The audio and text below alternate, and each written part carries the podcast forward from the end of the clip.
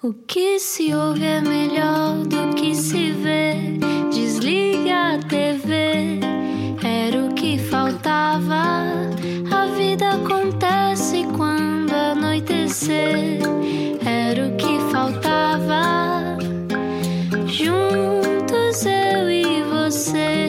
Tornozelos à mostra, não é? Bem-vindo à Rádio Comercial, bem-vindo à Rádio Comercial. Este é o Era o que Faltava. Achei muito sexy agora. Esplanadas. Ah, foi? Achaste? Achei muito sexy. Mano, estás sensível. O que é que se está a passar? Deus, não é a primavera. É a primavera, não é. Bem-vindo ao Era o que Faltava. Já sabe, pode sempre apanhar as conversas se hoje, agora, vai ter que abandonar o seu carro ou se está a ouvir em casa e tem que, sei lá, ir tratar do jantar. radiocomercial.ol.pt E hoje vamos falar com um artista que nos confronta com, o com o nosso consumismo e também com o nosso conformismo, de alguma maneira. Exatamente, ele gosta de trocar os papéis, gosta de colocar os animais onde deviam estar as pessoas, fazer delas um terceiro elemento que, na verdade, somos todos nós. Quem será? Vai agora saber. Explica-nos como se eu tivesse acordado de um coma. Não é lixo, é desperdício. E Arthur Bordal, mais conhecido por Bordal II, faz do desperdício arte. Como? Pega em materiais que destroem a natureza, sobretudo plástico, e transforma-os em animais, as vítimas, no fundo, e também as principais personagens do trabalho de Bordal II. É pintor e escultor, grafiter e soldador e também trolha. Só 20% do seu trabalho está em Portugal, mas felizmente há uma gineta que ficou em Bragança. É mais uma pessoa que sabe o que é uma gineta, fico contente. Hoje conversamos com Arthur Bordal, que escolheu o nome artístico em homenagem ao seu avô, o pintor Real Bordal. Olá, Arthur, bem-vindo. Olá, Arthur. Alô, está tudo? Sim. Tudo. Como é que está? Como é que está Faro? Está bem, está tá bom tempo. Está bom tempo. Alô, Faro! Todos aqueles Eles que não ouvem. ouviram, acho. Não, acho que é possível, é possível que não venham. Olha, Arthur, bem-vindo à Rádio Comercial. Eh, Estamos muito contentes de te receber aqui. Uhum. Ahm, como é que estás? Estás em Faro neste momento a fazer murais, certo? Estamos a fazer um mural na Ilha de Faro, que é o que estamos a fazer agora, é o primeiro, devemos terminá-lo amanhã, a meio do dia, onde era um tipo de parque de campismo, e depois vamos fazer outro ali mais para o lado de lá da terra, ah, na universidade. Uhum. Então, aquilo que. E tu és extraordinário a fazer, há muito trabalho teu espalhado pelo mundo, mas vamos ao, vamos ao início. Tu, quando eras miúdo, eh, segundo ouvi, segundo li, tu estavas muitas vezes no ateliê do teu avô, eh, mas tu percebeste logo, eras daquelas crianças muito irritantes que com 3 anos já fazem maçãs perfeitas e já sabem desenhar, sei lá, a ponto 25 de Abril, se for o caso disso. Como é que tu eras a miúdo? Eu acho que era uma criança muito irritante, isso de certeza. Não desenhava muito bem, sempre com o pincel na mão, ah, mas não desenhava assim muito bem. Tinha, gostava muito de desenhar, mas nunca tive jeito para fazer coisas muito detalhadas ou muito bem feitinhas. Ah, aliás, o meu avô usava muito a expressão do isto é muito lambido, muito bem feitinho. e eu acho que se calhar peguei quase nisso como desculpa ou pretexto para não ter que perder muito tempo lá a desenhar durante um olho, durante mil horas e fazer logo um tudo assim mais à bruta, mais expressivo. Uh, sempre foi isso que me deu mais gosto de fazer. Mas há, há uma curta sobre ti chamada A Life of Waste, foi lançada em 2017. Encontrei no YouTube ah, há dias e é engraçado porque aparece o teu avô, que já, já está, ah, já, já não está cá, não é? Ah, mas aparece-o muito orgulhoso a falar de ti e a mostrar que supostamente são coisas que tu fazias quando eras miúdo, portanto tu já, já inventavas coisas também quando eras pequenito. Sim, sim, sim, inventava, sim, sim, sem dúvida. Uh, mas nunca, nunca tentava fazer coisas muito detalhadas. Portanto, sempre gostei da parte de poder uh, riscar. Por exemplo, quando eu tinha para aí dois anos, agarrei nos lápis de cera e risquei as paredes todas do corredor da casa onde vivia. Os meus pais adoraram, certamente. Clássico. Sim. Mas- Hoje, hoje, isso pode, hoje isso pode valer algum dinheiro, não é? Foi, foi, foi limpo, como muitas coisas nas cidades também são apagadas. Olha, mas quando, quando eras miúdo, estavas perto do teu avô e vias aquele, vias, tinhas a percepção que aquilo podia ser um caminho para ti, já em criança? Não sei, eu acho que quando nós somos miúdos eh, não existe a direção ou a obrigatoriedade ou a responsa de não, não, eu vou ser isto ou vou ser aquilo. Nós dizemos que queremos ser aquilo com que, sei lá, aquilo com que achamos que vai ser Contactamos. divertido. Sim. Provavelmente se me perguntasse o que é que eu queria ser, eu ia dizer quer ser eh, arqueólogo ou astronauta, coisas assim do género. Mas depois nós crescemos, caímos na realidade e as coisas não são assim tão simples. Não quiseste ser veterinário porque tu sempre gostaste muito de animais. Uh, sempre gostei muito de animais, mas não, por acaso isso nunca foi uma coisa que me motivasse muito. Abrir os bichos e ver aquilo lá dentro, hum, não sei, acho que não é para mim. Olha, tu e o Rui Maria Pego fizeram uma competição para ver quem é que demorava mais tempo a terminar um curso. Rui Maria terminou agora, tu Sim. se calhar ainda vais a tempo, estiveste Acho que oito ele não anos quer, não é? na Faculdade calhar. de Belas Artes, não é? O, o que é que tu. tirar quanto pintura. É que, é que tu demoraste? Eu demorei sete anos e qualquer coisa. Fiz Ah, história. sete anos e qualquer coisa e acabado. E Sim, o curso sim. era de quantos anos? O curso era de três. Valente. Mas eu trabalhei muito, como tu, de resto, não é? Portanto, porque foste para a pintura e chegaste lá e o que é que achaste, Arthur? Não sei, eu para já acho que não tinha maturidade nenhuma para ter escolhido o que é que queria fazer ou para ser artista, sei lá. Eu era um puto, entrei lá e estava, a minha cabeça estava noutra completamente. Eu, aliás, eu inscrevi-me na faculdade de forma completamente aleatória, porque houve uma colega minha que me ligou a dizer: Arthur, vai, não te vais inscrever? E eu, inscrever no quê? Co- Como é que é isso? Ah, hoje é o dia de. E eu saí a correr, estava a dormir na casa de não sei quem e fui lá cheio de ramelas, pronto, e decidi assim. Pintura. joelho. E por, por acaso pintura foi aquilo que pareceu que fazia mais sentido e era a faculdade pública, não queria para uma privada porque não havia meios. Uh, mas e depois, passados uns tempos, percebi que não deveria ter ido para pintura, devia ter ido para escultura. Mas não sei, mas eu acho que a experiência, apesar de eu não ter acabado o curso, a experiência de ter andado por lá uh, com professores muito bons e outros muito maus uh, acabou por me dar imensas coisas que, que me são úteis no dia de hoje e que se calhar sem elas eu não teria conseguido tornar artista. Tu defines-te como eh, simultaneamente pintor, escultor, grafiter, soldador, trolha, como tu gostas de Soldador dizer. Não sou. Não? Gosto- po- Posso fingir que estou Está aqui escrito, está aqui escrito numa entrevista, então não és, pronto. Mas eh, Não, tu não. gostas de dizer que és trolha também? Não é que eu gosto, mas pronto, é essência só um bocadinho.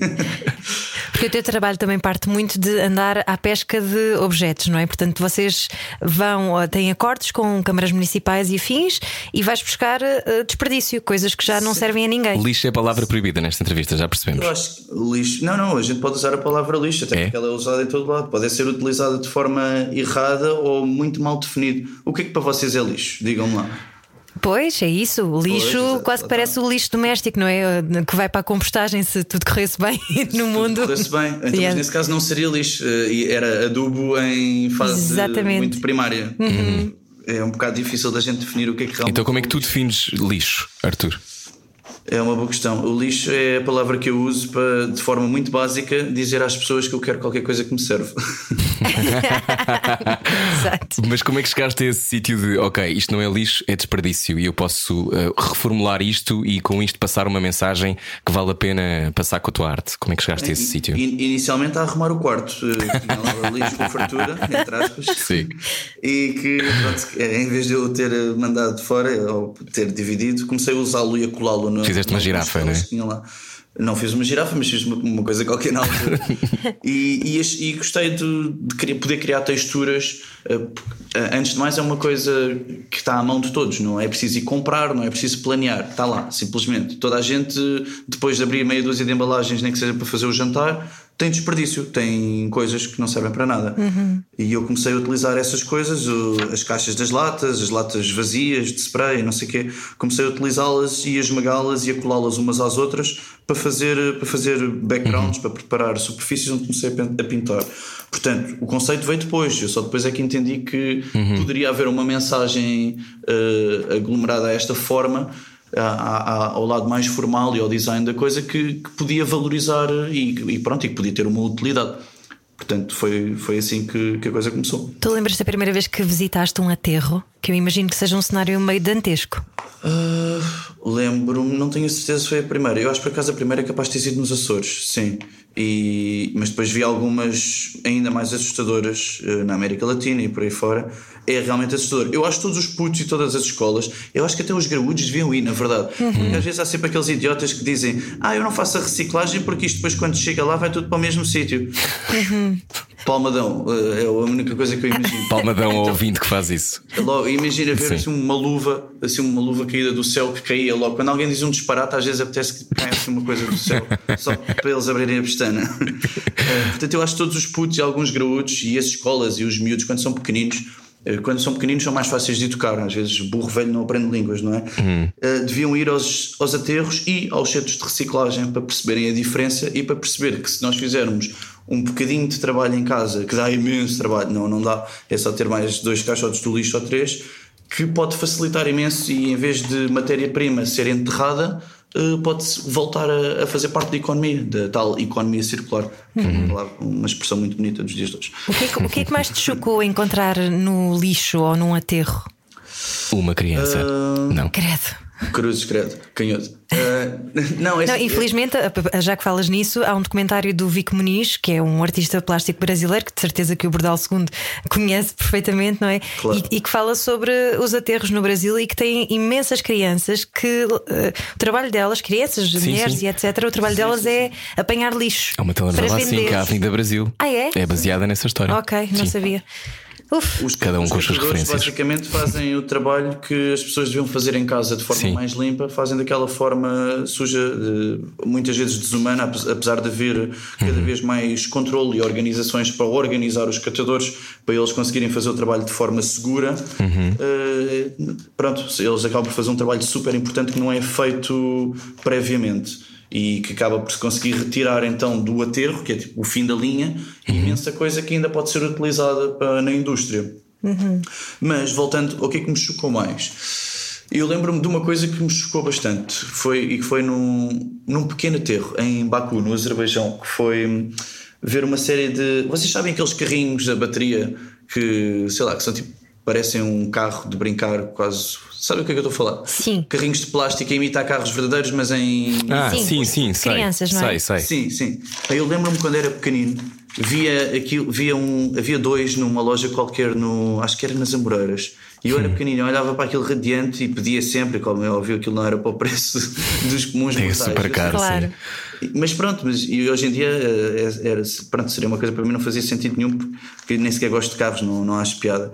Mas aquilo era uma coisa que, enquanto criança, mexia imenso comigo, porque eu gostava de poder ter tido e olhava para aquilo e pensava, um dia gostava muito de ter. Eu nunca tive. E, e, e nisto passam bastantes anos e no meu trabalho chegamos a centros de reciclagem ou aterros, ou seja o que for, e há imensas coisas dessas em bom estado que acabam ali. Epá, é tão estranho. É um bocado os putos ricos tipo, que têm direito a tudo, nem dão valor às coisas que alguns miúdos eh, adoravam poder ter tido e Claro. tiveram. É estranho, dá que pensar. Mas às vezes nem são só os putos ricos, eu acho que até os putos de classe média, os miúdos, em, quer dizer, a quantidade de presentes que, que a maior parte de, muitas pessoas, muitas crianças recebem no Uhum. Natal são tipo, tu és um, mas recebes cinco coisas. Logo aí já temos um problema, ou seja, esta ideia do que nós consumimos é de base, não é? É toda a, a nossa lógica de olhar para a vida.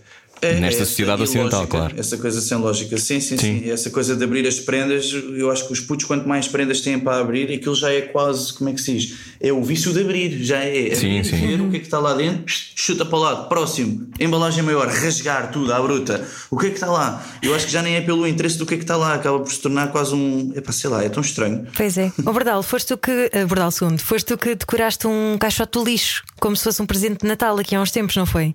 Já foi há muitos anos, sim, sim, sim. Depois do, do Natal. Foi um ano qualquer em que, Que greve. E Então, Não, é que ainda hoje vi- esse meme corre na- nas redes, não é? Ah, Depois de, de- um dia a seguir ao Natal, normalmente isso circula nas redes sociais. Às vezes aparece. Pronto, é bom sinal, quer dizer que a ideia ficou. Mas foi feito. Foi uma peça muito importante para mim, porque foi sair completamente da lógica de ter que fazer uma coisa que eventualmente agradaria ou seria bem interpretada pelas pessoas. Então aquilo, eu lembro-me que fui levar o lixo ao lixo e o caixote do lixo estava at- atafolhado por todos os lados com bocados de prendas e de papéis e etc. Então eu lembrei-me, por que não fazer um laçarote, pintar isto tudo da mesma cor, como se isto fosse a prenda, a prenda que nós damos à natureza. E assim foi, pronto, e foi um bocado de quebrar o gelo, porque a peça na altura teve imenso impacto e eu percebi que não é preciso fazer coisas como eh, fazer coisas que- para agradar às pessoas, mas podemos usar uma ideia crítica, às vezes feita de forma um bocado mais bruta, e que, e que a peça pode ter eh, imensa visibilidade e ser entendida por, eh, pelas massas. É essa a tua fixe. missão, Bordal? É, sim, é uma delas, sem dúvida. Ah, tens várias. É que há pessoas que nenhuma têm. Não, sim, tem algumas. Se poder chamar a atenção com aquilo que faço, Uhum. sim, acho que é uma coisa importante. Acho que tendo visibilidade temos também um- alguma responsabilidade, não é só uh, vender shampoos e vender ténis porque as pessoas gostam de fazer likes lá no, no Instagram, não é? no Instagram. Mas olha, as redes sociais têm gostado do teu trabalho, não é? Tu basicamente, aliás, dirias que foi a partir. Eu li isto, não sei se é verdade, mas eh, vais corrigir-me. A partir de 2015 ehm, começaste a sair em vários blogs eh, e na altura tiveste milhões e milhões de visualizações. Isso foi, foi o gatilho para depois começares a, a fazer coisas no mundo todo? Foi nessa altura? Uh, sim, eu acho que foi assim um- uma rampa de lançamento super importante. Mas o que eu ouvi foi as redes sociais gostam do meu trabalho. Não é assim. As pessoas, há pessoas que gostam do meu trabalho, mas as redes sociais, muitas delas, acabam por bloquear, bloquear peças que, Ah, é? que eu ponho, sim. Ah, Por sabia. exemplo, ainda pá, há quatro meses fiz uma peça que era ah, uma forca ah, pendurada no multibanco. Sim. E eu acho que é fácil de nós identificarmos todas as ideias que estão por trás dela. Por exemplo, o facto de nos dias de hoje, eh, com as crises que, voltaram a aparecer com a pandemia, etc., as pessoas sentirem-se quase com uma corda ao pescoço e todo o endividamento e todo, todo esse lado ligado à parte dos bancos que não sofrem com estas coisas, nós sim acabamos por pagar. E que nós acabamos por safar, não é? Eh, Tal e qual, sim, sem, sem nos perguntarem sequer se queremos dar a esmola ou não. E eu acho que era uma ideia importante e não sei se alguém interpretou mal e, e a peça foi apagada da- das redes sociais. Uau. Brutal, nós E consumimos demais. com o aviso de que se eu insistisse que me bloqueavam a conta e coisas do género. Sério. Simpatia. Ok, olha, nós consumimos demais, mas achas que alguma vez isto vai regredir? Tu tens esse, essa utopia de, contigo? Isto o quê? Isto do consumismo, ou maneira seja, como consumimos. A, a forma, por exemplo, a pandemia agora foi um ótimo exemplo de como de repente a natureza batia palmas, no sentido em que é péssimo eh, uma doença, não é? E que Sim, até as foi imenso- andorinhas começaram a falar, foi lindo. Foi lindo assistir. Não é isso, mas vocês percebem, não é? Os níveis de poluição Sim, baixaram sim, drasticamente, claro. não é? Portanto, do- sim, sim. de um lado, a, a natureza. Tiveste um que- olhar romântico para, para esse momento da, da pandemia? Achaste possível que de repente o mundo fosse mudar? Eu acho que o problema é as coisas não podem acontecer por as pessoas serem obrigadas. Isso é quase a lógica de uma ditadura, não é? Portanto, nós fomos obrigados a ter que parar, por isso é que os níveis de pol- de poluição baixaram. Mas a verdade é que o mundo espirrou e nós ficámos todos assustados e aconteceu uma coisa, uma tragédia. E o mundo só espirrou, ele só está a avisar que está a ficar constipado. Ah, mas assim que as coisas voltam à normalidade, com muitas aspas, já ninguém se vai lembrar mais e as coisas voltam todas ao, ao que eram. Infelizmente, isto não serve de lição, isto deveria servir, mas não serve de lição para o bicho-homem, porque o bicho-homem agora tem outra missão, que é repor a economia, portanto, produzir mais e mais rápido ainda, Com imensa fome. as contas todas no sítio, claro. Uhum. Pois é, em Xangai, no- depois do primeiro confinamento, houve o revenge shopping. Portanto, de filas repente. e filas de pessoas a comprar. Exatamente, e é, e é natural que a economia precise de avançar, não é? As pessoas precisam de trabalho e precisam de dinheiro para pagar as contas, como é Sem óbvio. dúvida. Mas ainda assim, há- achas que se pensa suficientemente num compromisso entre as duas coisas? Eu fico com muitas dúvidas, mas temos que acreditar, que sim, porque se dissemos só que não há saída e que está tudo tramado, então mandamos-nos da ponta ou desistimos e ficamos em casa a deprimir. Eu acho que isso não é solução. Não, até porque dói, não é? Da ponte dói. Fizemos, hoje estamos a conversar com Arthur Bordal, Bordal II. Eh, eu tenho aqui uma citação tua que diz: Foi assim com o grafite que aprendi a arrombar portas, o que se revelou muito útil anos mais tarde para entrar em fábricas e encontrar materiais. Ehm, Lembras-te desses tempos com, com alegria? O tempo do grafite, o tempo no underground? Começaste É com 11 divertido. anos, não é? Assim, os primeiros rabiscos, sim, na, na escola. Sim, eram tempos engraçados, diferentes dos dois, mas eu acho que o grafite é uma boa escola de aprender a sair de casa, a ver o mundo com outros olhos. Sim. Achas que, mas por exemplo, muitas pessoas reagem mal e ficam, ficam nervosas com a ideia do grafite. Não, não, é, não é absolutamente necessário também que, que essas expressões existam eh, e que, Completamente, e sim. que, e que haja maneiras de. pessoas que ficam, ficam nervosas e que não entendem e dizem assim: Uhum. sim, mas isto é bem feito e isto é mal feito. E, mas como é que a gente vai explicar a essas pessoas que miúdos novos andarem a escrever por todo lado? Isso pode acabar por ser um incentivo uh, ao seu próprio intelecto para um dia mais tarde serem artistas que as pessoas olham e dizem: não, não, isto é, isto é o bem feito. Uhum. Como é que se arranja um equilíbrio entre uma e outra?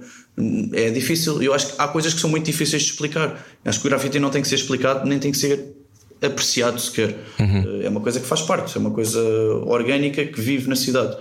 E é como é, pronto. É como também eh, ocupar o espaço que é de todos também, de, de deixares a tua marca num espaço comum. Sim, sim, e, e eu, por- exemplo, eu acho que é um disparate. Eu, eu não entendo ah, o, às vezes esse ódio tão grande a um tag ou uma assinatura, ou seja o que for, e a aceitação total da publicidade em todo o lado. A mim incomoda mais a publicidade do que um miúdo com 12 ou 13 anos que roubou uma lata num centro comercial e andou a escrever o nome dele porque gosta de ver o nome dele. Ele está. Não sei, vocês dizem, mas ele tem o direito de estragar. Estragar é um.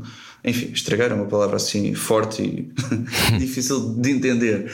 Tem o direito? Não tem, mas pode fazer, já pode. Mas há tantas coisas que eu acho que também não deveria haver o direito de, de coexistirem connosco na publicidade. Acho que são tão excessivas, são tão. Nós, nós crescemos num, num meio em que em que já temos quase a obrigação de consumir para ser aceitos, não é? Uh, se vocês forem todos rotos para a escola, os outros putos apontam o dedo, não fazem parte uhum. daquela parte da sociedade. Têm que se parecer todos uns com os outros para ser aceito.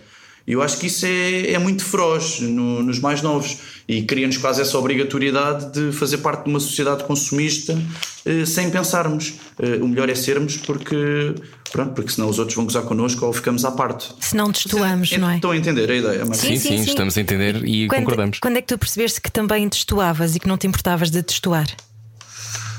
Uh, não sei, eu acho que todos nós temos que nos saber integrar. Não podemos ser um bicho do mato e dizer não, não, eu estou à parte. Isso é um disparate. Uhum. Eu acho que nós, para podermos mudar a sociedade e para podermos mudar coisas, temos que fazer parte dela. Uhum. Uh, eu acho que irmos viver para o meio do mato e dizer não, não, eu não tenho nada a ver com, com nada e faço à minha maneira, pá, eh, para mim acaba por ser uma coisa egoísta e completamente inútil. Porque se eu acho que penso bem, mas não partilho e não tenho sequer a capacidade de comunicação para, para explicar aos outros que eles podem estar a pensar mal eu não sirvo para nada, acho eu.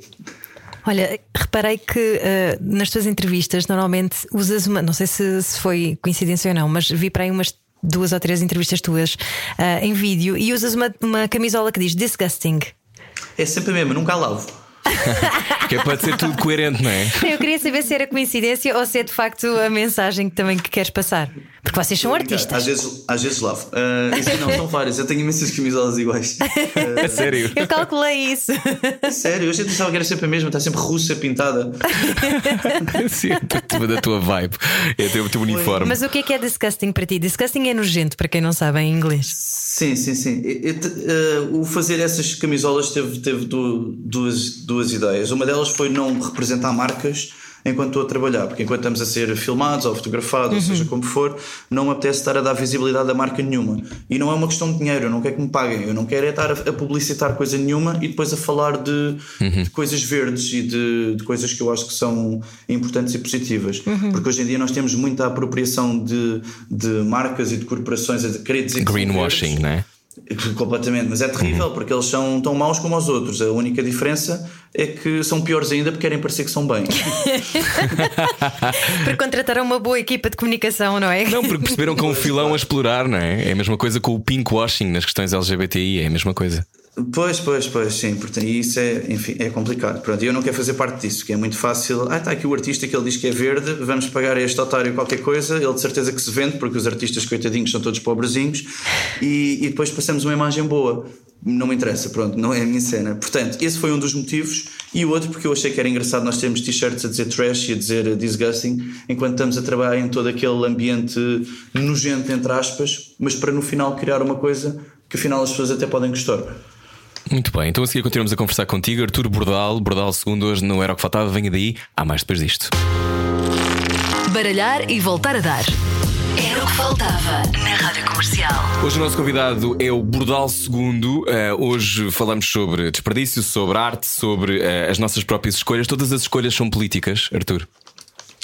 Uh, a política é muito importante. As escolhas, se não forem políticas, têm que estar ligadas. Eu acho que eu acho que os políticos fizeram um trabalho terrível nos últimos, nas últimas décadas, daí a juventude ser afastada imenso e uhum. passar, ou então acharem que as alternativas são idiotas que apareceram a dizer que vão mudar tudo. Uh, mas a política é importante, sim. Eu acho que nós deveríamos ter, nós precisávamos ter políticos mais ativos a agarrar-se às coisas e não só aquilo que é suposto parecer para ter votos ou para, uhum. para, fazer o mundo, a carroça continuar a andar. Porque não nos interessa que a carroça continue a andar. A gente precisa é que a carroça ande nas direções certas, uhum. uh, que se calhar não foi feito durante muitos anos, por isso é que agora há pandemias e níveis de poluição altos, etc, etc, etc. Arthur, leva-nos à primeira peça que tu fizeste, foi nos Açores, não é? Em 2015. Porquê é que tu decidiste começar a fazer animais, a construir animais de desperdício, de lixo? Vá. O primeiro Big Trash Animal que eu fiz foi nos Açores, sim. Já tinha feito algumas peças antes, mas não eram representações de animais. Uhum. Uh, e foi num festival que, que, se chamava Walk and Talk. Que é incrível. Uh, sim, ainda existe, eu por acaso não sei. Eu acho que parou agora, se parou nos últimos tempos, acho que foi nos últimos dois na anos. Altura, na altura era, era, super divertido e havia aquela interação de artistas de todo o lado E só que eu fui para lá tanto tempo, um bocado contrariado, na verdade, porque eu não estava habituado a estar assim parado, entre aspas, mas depois adorei aquilo. E tive tanto tempo lá com o material disponível que fui fazendo várias experiências e a última acabou por ser o caranguejo de forma aleatória. Lembrei-me só de fazer, porque vi os putos uh, em rabo de peixe a chatear os caranguejos. Pensei, poderia fazer um caranguejo tão grande e tão rijo que ele defendia-se de si mesmo. Muito poético, não, foi uma parvoíce, eu lembrei. E então arranjámos alguma sucata que havia lá perto, juntei tudo e fiz um caranguejo. E percebi que os Big Trash Animals podiam ter eh, potencial para, para ser qualquer coisa para a frente. Portanto, tu pegas em chapa, plástico, contentores, tudo aquilo que. O que é que te dá mais é? prazer de moldar? Uh, assim, na verdade, o que me dá mais prazer fazer são A as mente peças. das pessoas. Tcharam! Tcharaná. Sim. As- são as peças da série que eu chamo provocative, que são pequenas intervenções na rua uh, que nada têm a ver com os Big Trash Animals a nível formal, mas que acabam por ter as mesmas mensagens sociais, ecológicas, que, que estão também subjacentes no meu trabalho, mas são um bocadinho mais diretas, uh, formalmente, se calhar menos apelativas. Mas Um bocadinho mais conceptuais, talvez, mas são as peças que me dá mais gosto de fazer. Como é que disseste o multibanco?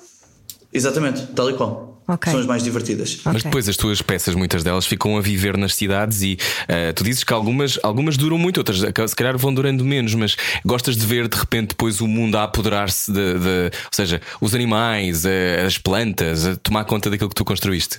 Ah, eu acho que isso tem imensa piada, sim. O facto da, da natureza e do mundo acaba por eh, acabar por viver nelas e as peças eh, inicialmente se calhar são, destacam-se muito pelos pretos, os brancos, as cores, mas acabam por ser queimadas pelo sol, pelo tempo, a tinta sai e ficam simplesmente a fazer parte da paisagem de forma mais subtil.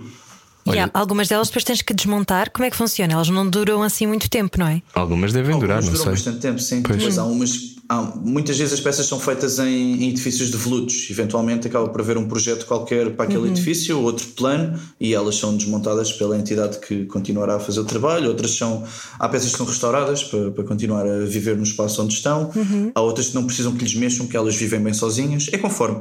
Tem muito a ver com o tipo de material que é utilizado ou com o quão expostas elas estão à, à erosão ou mesmo à ação do homem, ou seja o que for. É muito difícil de definir. Quando hoje estamos a conversar com Artur Bordal, Bordal segundo na Rádio Comercial, hum, quando é que tu te definiste como artista? Quando é que percebeste, usaste a palavra ah, com, já como quase um emblema ou como uma coisa que te define? Boa questão, não faço ideia, se calhar ainda estou a tentar. Não sei. o, que, o que é que é um artista? Eu acho que. Eu, não sei, isso, isso é uma questão muito tricky. Não sei mesmo responder. Uh, eu acho que ser artista não tem que significar uh, ser bem sucedido. Eu conheço imensos artistas com muito talento que ninguém os conhece, são artistas na mesma. Uh, portanto, eu acho que artista, arte, a arte é a partir do momento em que o homem cria algo que não tenha que ter uma função, uh, não tem que ser um objeto. Pode, o que, é- é que é a arte? Mas que é agite, filosófico. tem que agitar, mas pode ser filosófico. Este programa mexa vai com os outros, sim, que mexa com os outros seres vivos, eh, o homem no geral. A arte é um objeto de comunicação que não tem que ter um, um objetivo, não sei. Vocês agora baralharam. Vá, outra pergunta. Então imagina, tens uma, tens uma discussão com um amigo teu, a coisa não, não te apetece ter uma conversa, fazes uma obra feita a partir de um para-choques. com certeza. Eu disse, Espera aí, espera aí, eu vou só ali fazer uma coisa já volto. E não volto. Três meses depois. com a, com a obra Não, dentes. não é obra. Então já não se lembra, está, está resolvido o problema. Olha, 20% do teu trabalho está em Portugal. Não sei se esta percentagem ainda é correta ou se é eh, acertada, eh, mas tens muito do teu, do teu trabalho espalhado pelo mundo.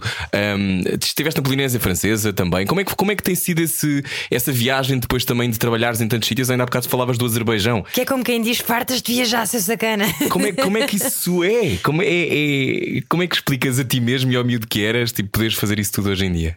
Bem, é assim, eu acho que antes de mais, isto no papel ou na fotografia ou na rede social parece muito mais divertido do que aquilo que é. Ah, deve ser duríssimo, imagino. É chegar, trabalhar, trabalhar, entretanto, se calhar já não sobra assim tanto tempo para ir visitar e seguir para o próximo. Uf. Mas eh, no meio de tudo isto, obviamente, que há sempre a possibilidade de conhecer eh, sítios novos e novas culturas. Eu acho que é super enriquecedor enquanto pessoa nós podermos eh, conhecer outras pessoas, outras línguas, outras comidas, eh, outras culturas, outras.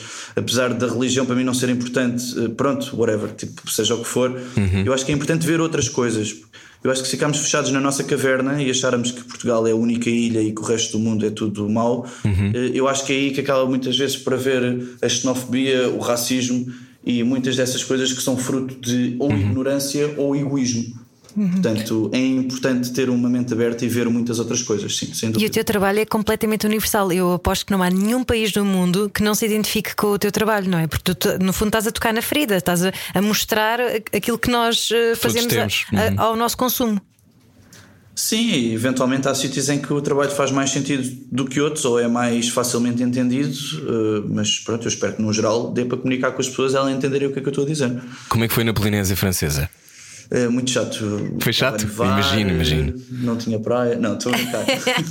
a, nível de trabalho. Bem, é assim, eu acho que para já estar num sítio estar num sítio eh, fantástico é super enriquecedor a nível criativo, porque se nós nos sentirmos bem com, Uhum. com o ambiente onde estamos, eh, isso é inspirador e cria novas ideias, sem dúvida, sim.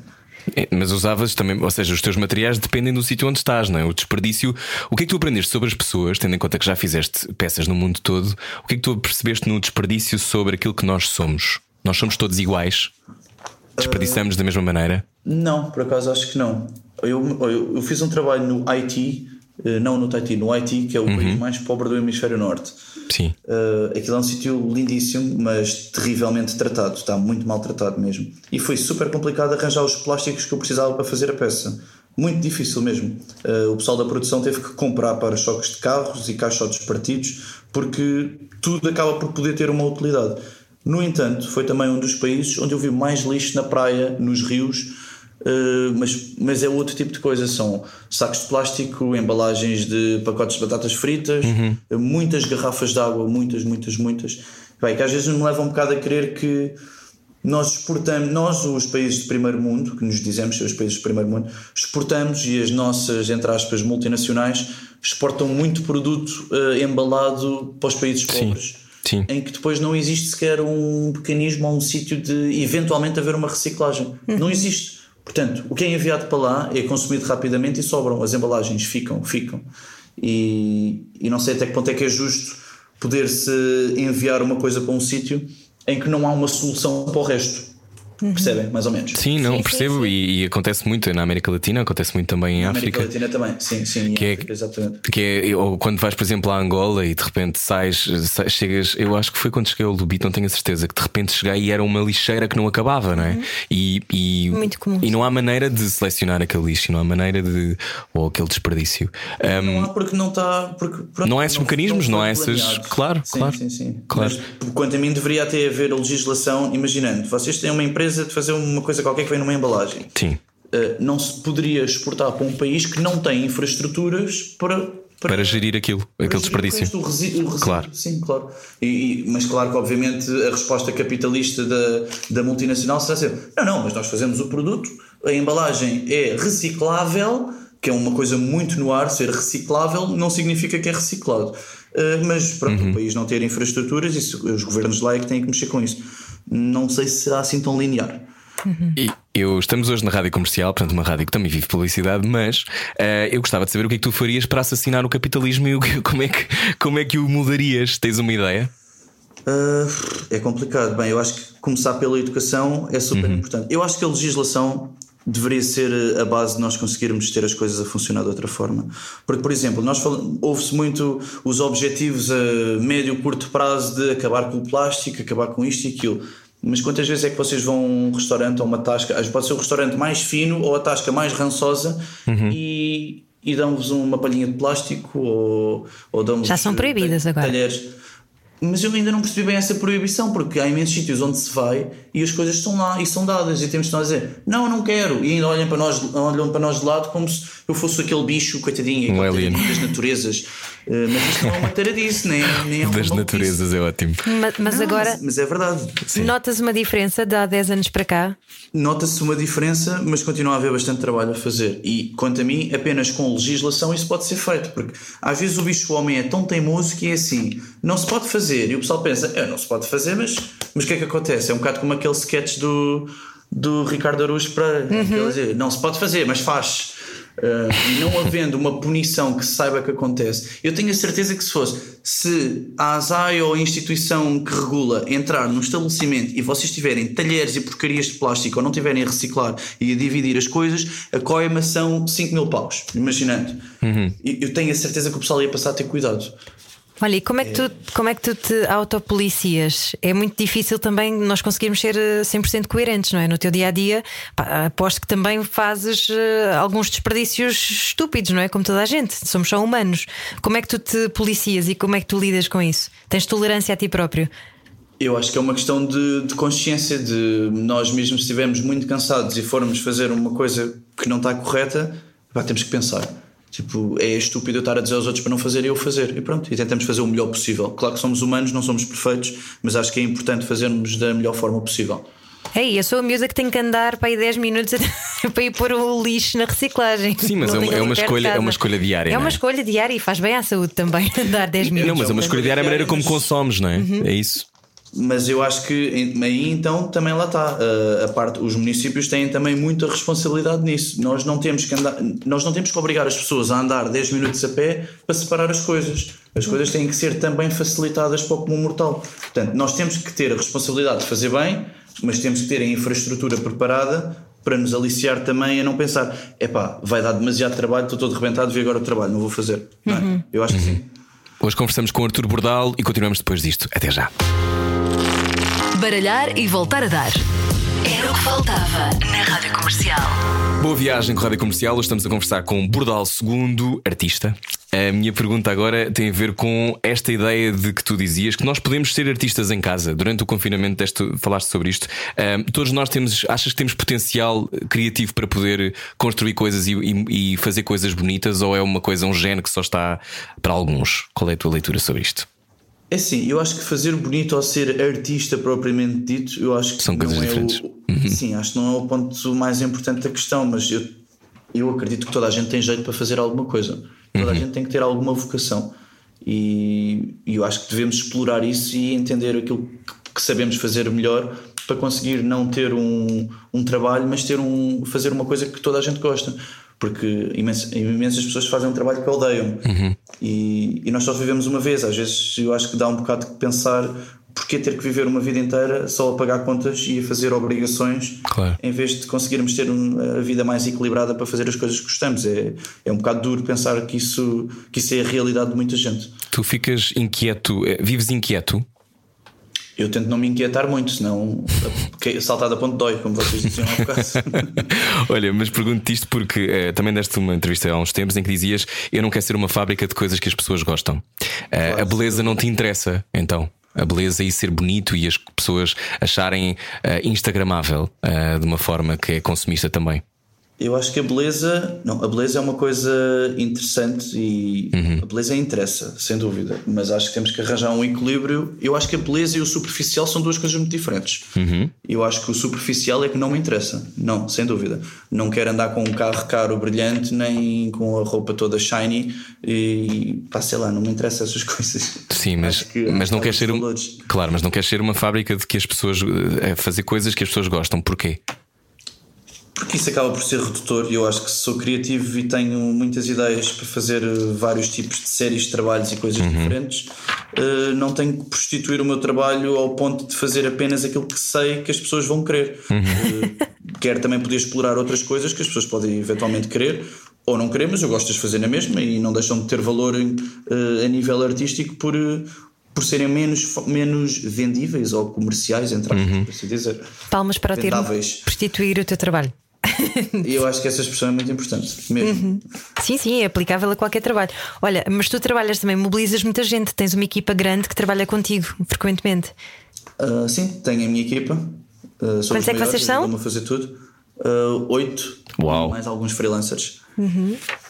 E como é que é ter tanta gente contigo? É, é- como, é que, como é que funciona? Imagina, tu queres começar uma nova, uma nova série ahm, de, de peças, tu fazes uma reunião e as pessoas vão todas separadas fazer coisas diferentes e buscar materiais diferentes. Como é que funciona? Ou tu idealizas tudo e como é que funciona no início, por exemplo? Só, normalmente eu quando quero fazer uma coisa nova começo a fazer sozinho. Pronto, e tenho que garantir que a estrutura está engrenada a funcionar uh, sob o meu supervisionamento a fazer as coisas que já temos para fazer. Portanto, eu vou dando dicas, vou ajudando a fazer as coisas, tem sempre lá o meu toque. Uh, e começo a fazer pesquisa, a fazer desenhos, a, a criar algumas ideias e depois agarro num ou dois uh, para começarem a ajudar-me a fazer outras coisas novas, a fazer, a recolher algum material, a fazer pesquisas. Não sei, é um processo um bocado orgânico, mas tem que ser organizado. É um caos organizado o estúdio. Ou um caos desorganizado, é conforme as temporadas. Qual é que foi o animal mais difícil que já criaste? Uh, o mais difícil, os polvos são difíceis de fazer. Uh, Os? Polvos. Polvos. Polvos, polvos, ok. Sim. Polvos, sim. Porque, porque, porque ah, tem muitos, muitos tentáculos, será por isso? Sim, porque, porque, eles têm, porque os tentáculos têm de funcionar ali de forma harmoniosa entre eles, não é só meter tiras por ali fora e acaba por ser um bocado difícil de fazer. É um dos bichos que dá mais trabalho. Polvos, polvos, não sei como é que se Polvos, diz. polvos, disseste bem, sim. Polvos. Sim. Uh, os sapos, apesar de serem super simples, também são bastante complicados de, de executar. Sei lá, isto, são, isto é, na minha opinião, são os bichos que, que quando eu penso em fazer começam-me logo a coçar. Cabeça. Olha, fizeste uma gineta, que é uma coisa que nem toda a gente faria. Temos que contextualizar isto. É que É porque eu vi uma gineta no outro dia e Ao ao, pé ao da pé da casa minha dele. casa. E fiquei. Era e fiquei- mesmo? Era mesmo uma gineta com aquela cauda felpuda. Há poucas, não é? Porque foram perseguidas e muitas delas mortas. Mas eh, existem algumas em algumas serras portuguesas e ao pé da minha casa vi uma e, Ok. e, e- e não sabia que tinhas uma gineta. Porquê que decidiste fazer uma gineta? Precisamente por isso, porque Ok. é um- foi uma espécie perseguida e provavelmente muitas vezes morta por engano ou por parvoíce. Porque matava as galinhas, não era? Pois, Uhum. não sei exatamente porquê, mas são um bicho muito giro. São assim um gato com o focinho comprido. Sim. São muito esticadas. Parecem quase assim uma mistura entre um, um gato e um, e um arminho, não é? Sim, pois a cauda é muito felpuda e não fazem barulho nenhum a andar. Ela ficou parada a olhar para mim, depois basou e eu fiquei, ah, ok. Eh, mas achei O que, que é que podia ela ser. havia de fazer? Podia ser Guinchar, problemática, podia, podia falar-me, sei lá, de. Ou fazer perguntas Sim. convenientes? Claro está, podia ser o Oscar Wilde reencarnado, como é que era? Era problemático, eu gostava. Ô oh, Bordalo, hum, nós estamos aqui a conversar já, já há algum tempo hum, e eu gostava de saber o que é que tu queres para este ano, porque quando tu. hum, Tu, ano passado, uh, como é que foi para ti? 2020, cons- continuaste a fazer coisas, não é? Eu acho que o ano passado foi 2019. Foi 2019, exatamente. Esse, é, esse é que foi o ano passado. Foi um ano lindo. foi quando nós começámos este programa, foi em setembro de 2019. Exato. Exato. Agora, o, o ano anterior, não o passou, sei lá, é tão estranho. O, o ano que passou. Parece não existiu, não não, é? É estranho, não é? É tal como metade deste, não sei. Eu acho que ainda temos que esperar para ver como é que vai ser. Mas o que é que eu espero? Epá, eu esperava que isto servisse como uma lição para nós começarmos a ter mais cuidado, mas Hum. vamos ver. Vamos ver como é que as coisas correm. Gostavas que os animais. hum, tu, tu pões os animais em, eh, como protagonistas, muitas vezes. Hum, o que é que nos falta perceber sobre os direitos dos animais que ainda não percebemos? Estás numa rádio ouvida por muitas pessoas eh, que, se calhar, têm leituras diferentes sobre os direitos dos animais. Mas há pouco falavas, "Ui, ai, eu não sei o que, o das naturezas. Achas que ainda há muitos Sim. preconceitos sobre isso? Epá, ainda há, sim, sim, ainda há muita idiotice. Ah, mas eu, quando, quando eu represento os animais, eu acho que o que está aqui em causa não são apenas os animais, mas é a própria natureza. E eu acho que há aqui duas ou três coisas que eu acho que é mesmo importante as pessoas entenderem: que é quando nós destruímos a natureza ou quando nós fazemos uma coisa que é má para os animais, é mau para nós também, porque a natureza é o nosso habitat, nós vivemos neste planeta e nós somos também animais, portanto, aquilo que mata os bichos provavelmente também é bastante nefasto em relação à nossa vivência. Não te apetecia nada ir viver para Marte, não é? Epá, eu essas ideias. esse- eu quando era miúdo achava brutal a ideia de conhecer o espaço e continuo a achar que tudo o que seja conhecimento e ciência extra, e se olharmos para o céu e para as estrelas, começamos a vaguear, a imaginar coisas. Eu acho isso tudo brutal. Agora, fico um bocado com a ideia que esta corrida dos dias de hoje para ver o que é que se passa nos outros sítios é, é para ir à procura. Sim, como é que vamos matar este planeta também? Pois, e eventualmente é para ir à procura de, quê? de, de lítio e de petróleo e de coisas do género. Sei lá, já fico cheio de dúvidas. de Ir viver para Marte, mas por que raio é que a gente Também vai não viver me um apetecia. sítio Deus me não livre. tem- Mas é Não que tem uma atmosfera respirável. Não, não, não, mas isso é uma ideia. Ir viver para Marte, eh, sem ser do ponto de vista eh, de de- das grandes multinacionais Científico, não é? explorarem coisas. Eu não acho que seja isso, por acaso. Eu acho que é mesmo procurar o próximo sítio para ir eh, sugar eh, matérias-primas e metais preciosos e coisas do género. Porque se vocês pensarem, o, o tamanho do investimento que é feito para se ir viver para um sítio onde, pá, onde aquilo não tem interesse nenhum para ir viver, deveria ser investido para nós continuarmos a viver aqui, que é mesmo abacano, não há sítio mais fixe do que este. Mas não é. Claro que é. Adorámos a expressão. Aqui estamos bem. Então não, vamos rebentar isto tudo e vamos viver eh, para ali, para o meio do nada. Vamos secar este, país, este, este planeta até ao tutano, para ir até viver ao planeta, núcleo. planeta da banhada. Pá. Sim, eu não queremos esse planeta da banhada. Olha, o que é que tu achas que é uma grande banhada e gostavas de deixar de ser? Já agora? Hum, que é que eu acho que é uma grande Greenwashing? Bem, as, as multinacionais interessadas em, em ser eco. Bem, sim, pronto, isso é só uma parvoíce. Não sei, eu acho que a grande dependência de combustíveis fósseis tenho. Eu inicialmente achei que, que os carros elétricos, por exemplo, podiam ser o futuro ah, e sempre dei o meu contributo a achar que sim, tudo o que seja para acabar com, com para mandar abaixo as, as gasolineiras e os combustíveis fósseis, sim, é importante.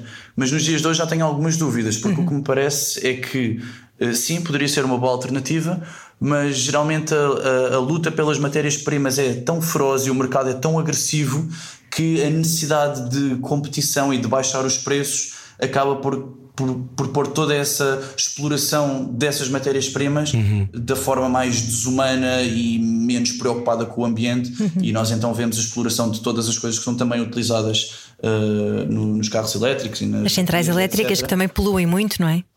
é a forma como as coisas são feitas para ser o mais barato possível, é também super poluente e acaba por nos criar outros problemas. Portanto, vocês perguntam qual é que era a pergunta mesmo? Era aquilo que te ah, dava ganas? Não, que não era bacana. Ah, não, o que é que para ti era uma banhada? Querias Uma mudar? banhada, era isso. O que é que eu quero mudar? Epá, eu quero mudar eh, esta necessidade de todos termos que ter muita coisa e epá, temos que aprender a viver de uma maneira mais humilde e mais subtil, porque já os nossos avós eh, viviam de uma forma mais soft e não precisavam de comprar roupa cada vez que há uma. que veio o verão, vamos todos comprar roupa nova. Veio o inverno, tudo a comprar roupa nova. Veio o verão outra vez.